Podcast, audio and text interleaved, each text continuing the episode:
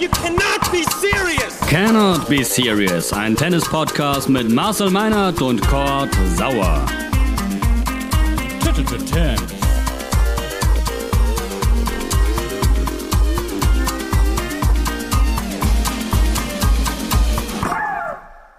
Cannot be serious ist wieder da, liebe Freunde. Äh, Australian Open Viertelfinale mit Nadal, mit Berrettini, mit Monfils, mit Felix Auger Aliassim, Medvedev, mit Shapovalov, mit Marcel Meinert und mit Kurt Sauer, das bin ich. Hallo Marcel.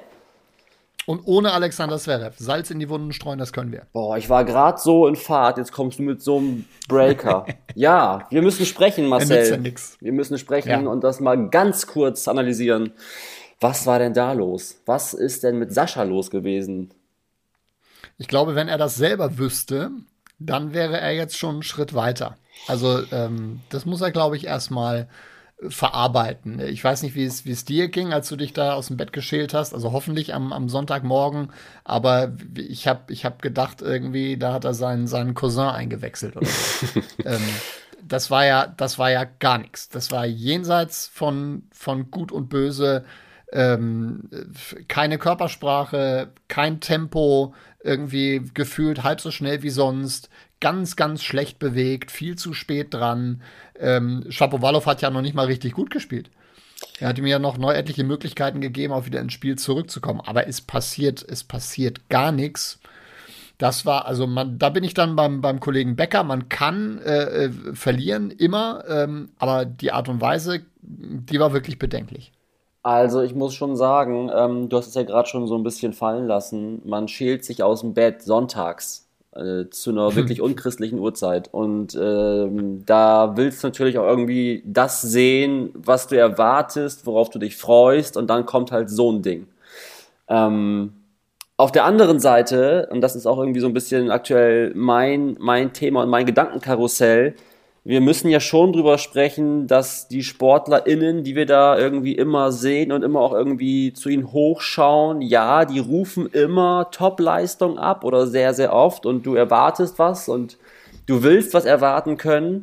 Und am Ende, Marcel Klassiker, sind wir alle nur Menschen und jeder hat auch mal irgendwie einen scheiß Tag. Wer weiß, was ihm da alles widerfahren ist am, am Tag, in den Stunden zuvor. Ob es ihm nicht gut ging körperlich, ob es ihm mental nicht gut ging, ob, weiß ich nicht, äh, Wild Völlig Guest richtig. die Tomalla Schluss gemacht hat. Man weiß es doch alles gar nicht so. und er setzt völlig sich richtig. Nein, genau, genau, genau. Und deswegen, genau deswegen habe ich auch am Anfang gesagt, also wenn er es selber weiß, dann ist er, dann ist er einen Schritt weiter. Weil ich glaube, dann kannst du damit, damit umgehen. Er sagte ja äh, noch in der Pressekonferenz, ähm, dass er körperlich keine Probleme hatte.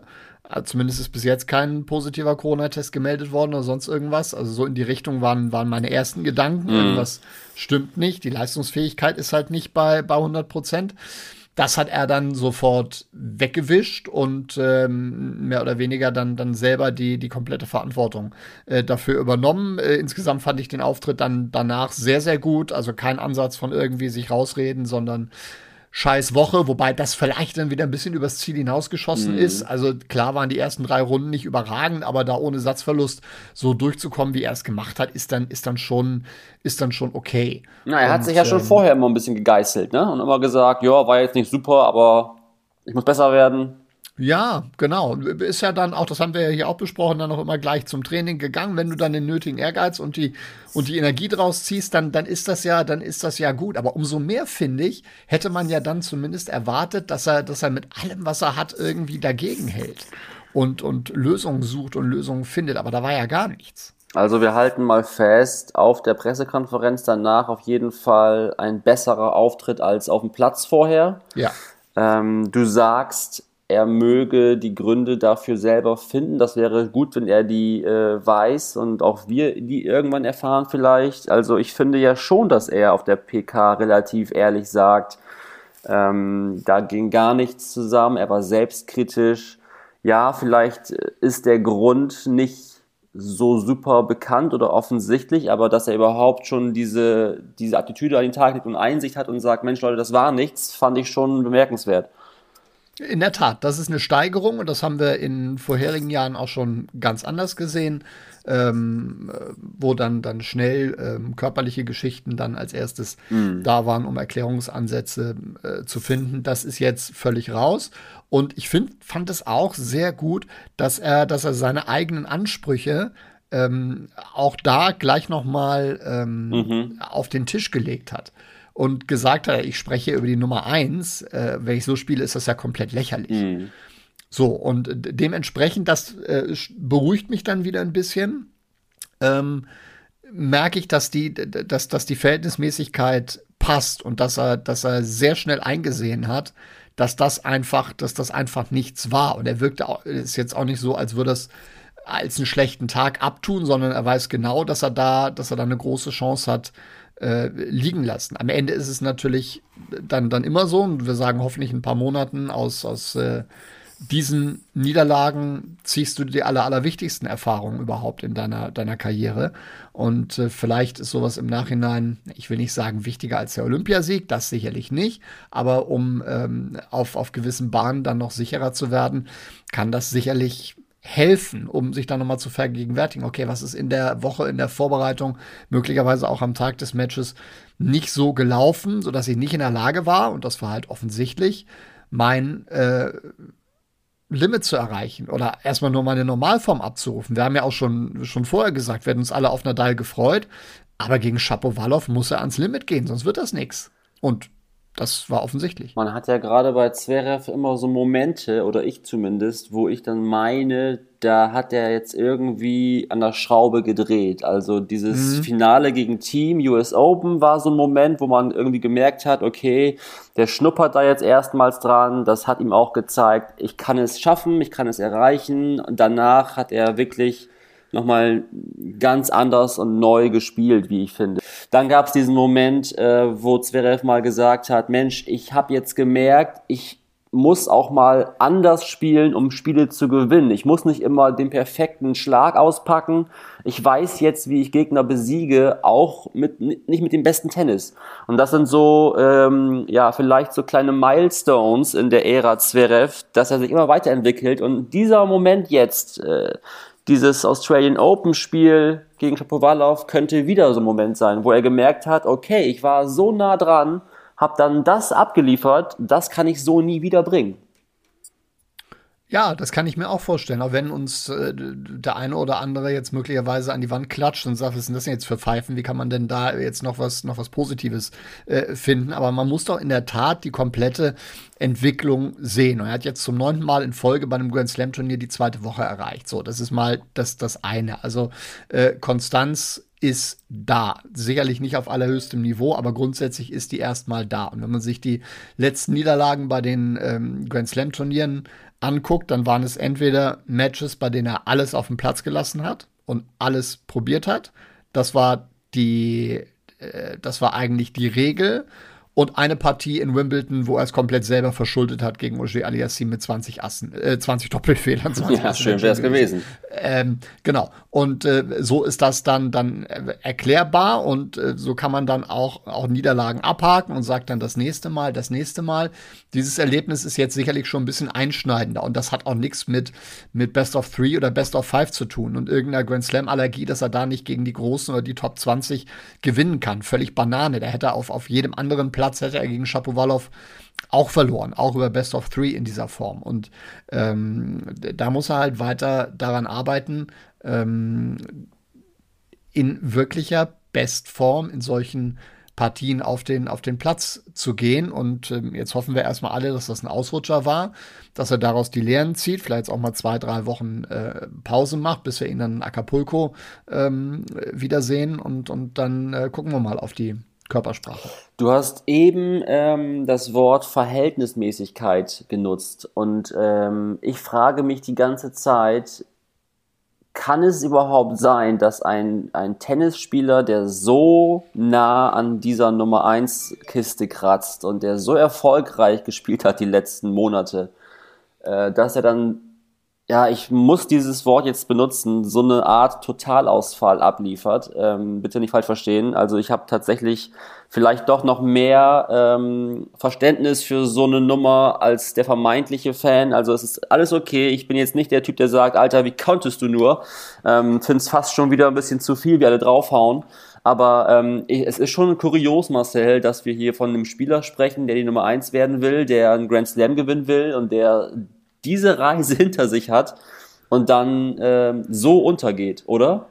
Kannst du ja, natürlich ist das kurios. Er hat ja, und diese, diese Ansprüche hat er ja auch völlig zu Recht herausformuliert. Die, die sind ja nicht irgendwie, das hat, das hat er sich ja nicht, nicht ausgedacht und ist irgendwie ein 15-Jähriger, der jetzt dahergeht und, und, und sagt, ich äh, werde jetzt sofort Wimbledon gewinnen und äh, ich will und ich muss die Nummer eins der Welt werden. Das hat ja Substanz mit dem, mit dem letzten halben Jahr und auch noch, auch noch darüber hinaus und, und, und so eine Leistung in dieser Art und Weise ähm, glaube ich, also im letzten Jahr ist mir keine in Erinnerung und möglicherweise ist in den letzten zwei Jahren mal irgendwo eine, eine dabei gewesen.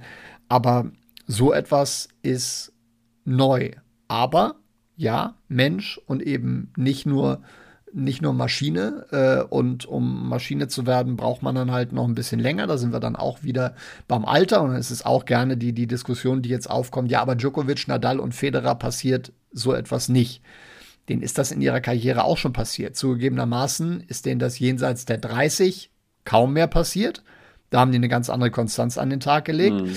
Und da äh, hat Alexander Zverev halt noch, halt noch ein paar Jährchen. Und wir müssen uns auch davon, davon verabschieden, dass er einfach so hingehen wird und, und äh, genau wie, wie Federer und Nadal 15, 20 Grand Slam Turniere gewinnen wird. Das, das ist außergewöhnlich. Das ist historisch. Das geht nicht einfach so. Aber Dennoch kann er mit 26, 27, 28 ähm, dastehen und eine Option, eine realistische Option sein für jeden einzelnen Grand Slam-Titel. Er ist, er ist es ja jetzt schon, aber wird sich weiterentwickeln äh, mit, der, mit der Konstanz. Er wird sich weiterentwickeln als, als Persönlichkeit. Das ist ja jetzt schon unverkennbar, was da in dem letzten alleine normal halben Jahr passiert ist, finde ich schon bemerkenswert.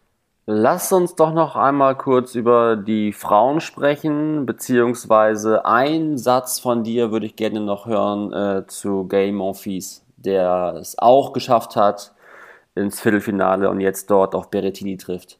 Geile Geschichte, oder? Ich liebe Monfils. Überragend. Ähm, fehlen einem wirklich fast die Worte. Ich gönne es ihm total. Er hat es sich so verdient, weil er eben nicht nur ein Clown ist, sondern auch ein ganz harter und, und gewissenhafter Arbeiter abseits des Platzes. Ansonsten hätte äh, Günter Bresnik äh, sich das nie angetan mit ihm, wenn er nicht, nicht wissen würde, dass da ein spielerisches Potenzial sowieso ist, aber dass er auch in der Lage ist, wirklich zu arbeiten, sich zu, sich zu schinden. Ähm, ich würde ihm auch einen Grand Slam-Titel absolut gönnen. Da fehlt mir jetzt noch so ein bisschen die Fantasie, dass es tatsächlich so weit gehen kann. Aber hm, er ist doch tatsächlich einer der, der charismatischsten, einer der beliebtesten Spieler auf der Tour in den letzten Jahren gewesen und, und solche unterschiedlichen Facetten. Das hat ja auch Nick Kyrgios äh, dieser Tage nochmal so schön gesagt in der Pressekonferenz mit, mit, mit Kokinakis. Tennis braucht diese Persönlichkeiten, Tennis muss diese Persönlichkeiten zulassen. Ansonsten ähm, kriegt man ein Problem und wenn man sich nach so einer Leidenszeit wie, wie Morphis dann äh, im, im gesegneten Alter von 36 Jahren nochmal so aufrappelt, Hut ab und super. alles erdenklich Gute. Super, super. Und dann haben wir bei den Frauen dieses Märchen einer Spielerin, die 17 Jahre lang an Grand Slams äh, teilnimmt und jetzt zum aller, aller, aller, allerersten Mal auch im Viertelfinale steht. Hast du mitbekommen, Marcel, um wen es sich handelt? Jetzt hast du mich tatsächlich am falschen Fuß erwischt. Alice Cornet. Oder Alice. Ich bin Alice, Alice. Alice Cornet. Zumindest darf ich dich da, oh, noch, guck mal. da noch korrigieren. Pardon, my French. Äh, richtig.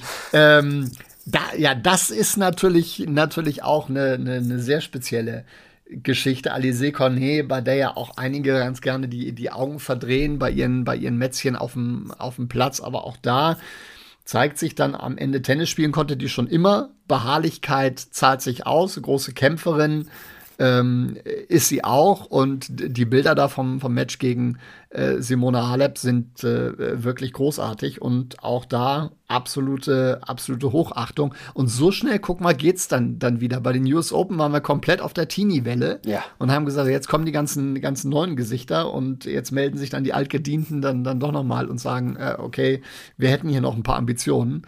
Ähm, ist doch, ist doch großartig. Also ich muss sagen, das äh, macht schon was mit mir und äh, so sehr ich diese Teenie-Welle ähm, auch irgendwie charmant finde im Sinne von, da kommt jemand, den kannte man vorher gar nicht und dann steht da jemand im, im Finale eines Grand Slams. So sehr und vielleicht sogar noch ein bisschen mehr finde ich es toll, wenn eine Spielerin oder ein Spieler so lange irgendwie immer dabei war. Also ich muss sagen, ich kannte sie bis, bis dato gar nicht mal so richtig gut. Hast du ja auch mal an der Aussprache des Namens mitbekommen. ähm, Alize Cornet. Und ähm, dann hat sie da für sich einfach diesen Erfolg. Äh, das, das rührt mich, weil es für sie wahrscheinlich die Welt bedeutet, da mal irgendwie Absolut. reinzukommen. Und äh, das, was irgendwie für die ganz Großen normal ist, ist für sie e-, echt unfassbar. Und das ist einfach echt, ja, es ist ein Märchen, finde ich geil. Ja, ja. Richtig. Alright. Richtig gut. Ähm, Zwei hätte ich noch. Ja. Zwei hätte ich noch, bevor wir den Vorhang hier fallen lassen. Was fällt dir bei dem Namen Maxime Cressy ein? Ähm, ja, Surf and Volley, ne? Ja. Also. Surf and Volley ist back und wie? Also, äh, Daniel Medvedev, weiß nicht, ob du ein bisschen was von dem Spiel gesehen hast, der stand dann da zwischenzeitlich an der Grundlinie und sagt, boah, das ist so langweilig, der läuft immer nur ans Netz vor. Ich sage das komplette Gegenteil. Also endlich, endlich wieder. Ist, ich glaube, der ist in den, in den vier Sätzen, ist der 135 Mal ans Netz gerannt. Irgendwie so eine Statistik habe ich, hab ich gelesen. Ähm, Unterhält es Wahnsinn. dich mehr als äh, eine beispielsweise Kyrgios-Show? Show. Also ich, ich höre schon so ein bisschen Begeisterung raus bei dir. Och, unterhält es mich mehr, weiß ich jetzt, weiß ich jetzt gar nicht. Es ist schon was Spezielles. Ähm, Der Gegner muss sich da voll drauf einstellen. Und deswegen unterhält es einen, einen so gut. Ja, also früher war das ja die, die, die Regel in den 80er, 90er Jahren, dass du die Punkte dann schnell beenden willst, damit du dann und auch Kräfte sparen und so weiter und, und äh, die, die, die ganzen eleganten Techniker und Edberg und Becker und so weiter und so fort. Aber das ist, das ist ja, das ist ja komplett ausgestorben und vielleicht noch zu einer Variante verkommen, aber dass jemand sein Spiel derartig darüber definiert, finde ich herausragend. Dass jemand damit in die zweite Woche eines Grand Slam Turniers kommen kann, finde ich noch besser, weil da das äh, Thema dadurch einfach wieder, wieder so sehr auf den Plan kommt, dass sich dann alle überlegen, okay, inwieweit muss ich das äh, in mein Repertoire einbauen und nicht nur so als, als äh, ähm, Nebenkriegsschauplatz, sondern als echte Waffe, als echte Alternative. Ja. Das freut mich ja, einfach. Absolut. Und wir haben noch eine Frage zu beantworten, ähm, die uns gestellt wurde in Richtung Matteo Berrettini. Hau raus. Kann Matteo Berrettini tatsächlich, wir hatten ihn äh, mal ganz kurz angeschnitten das letzte Mal, ähm, kann er tatsächlich die Australian Open gewinnen? Wäre er ein, ein Kandidat für den, für den Turniersieg? Was hast du für ein Gefühl? Oh, ich wollte eigentlich schließen äh, mit, ähm, dass das alles so klar wie Kloßbrühe ist jetzt und äh, dass ich natürlich Nadal oder Medvedev da mit der Krone rausspazieren äh, sehe. Und jetzt kommst du mit Berettini an. Ja, also ich find's, ich bin Fan, ich find's geil, wie er sich da auch äh, nach und nach nach oben gearbeitet hat. Äh, gegen Monfils sollte schon auch was drin sein. Ähm, ich sag nein, er hat noch nicht das Zeug für den Grand Slam-Titel. Was ist mit dir? Ähm, ich glaube sehr wohl, dass er das Finale erreichen kann. Ich glaube, dass Daniel Medvedev ähm, eine Nummer zu groß sein wird. Das liegt allerdings mehr an Medvedev als an Berrettini, der auch schon ein paar Körner mehr verloren hat, der so ein paar extra Meter gehen mhm. musste jetzt bereits in der äh, ersten Woche. Aber bei dem ich beeindruckt bin, wie der auch nach Tiefschlägen, wir erinnern uns, wie der in Turin da heulend vom Platz gegangen ist, ähm, innerhalb kürzester Zeit seine Form wiedergefunden hat. Und wer in Wimbledon ein Finale erreicht, ähm, der kann natürlich auch bei jedem anderen Grand Slam Turnier auf diesem Planeten um den Titel mitspielen. Ähm, es wäre schon eher eine Überraschung, wenn er es jetzt gerade in Australien ziehen würde. Da ist Medvedev schon noch drüber. Ich weiß allerdings nicht, ob er für mich in einem Halbfinale gegen Nadal oder gegen Shapovalov. Ich sehe ihn als klaren Favoriten gegen Monfils, was aber dann nachher sich auch durchaus drehen kann. Aber ob er gegen Nadal oder Shapovalov tatsächlich der, der klare Underdog wäre, das glaube ich nicht unbedingt. Wir gucken drauf. Ich werde die nächsten Tage ein bisschen ähm, mein Französisch aufpolieren und wir sprechen dann ja, Richtung Halbfinale wieder, Marcel. Das sollten wir tun. Ja. Genau. Ich danke dir für das kurze Roundup und äh, ja, wünsche euch eine gute Woche. Viel Spaß beim Tennis, abonniert Thames und die letzten Worte. Marcel. Macht's gut zusammen. Bis dann. Ciao.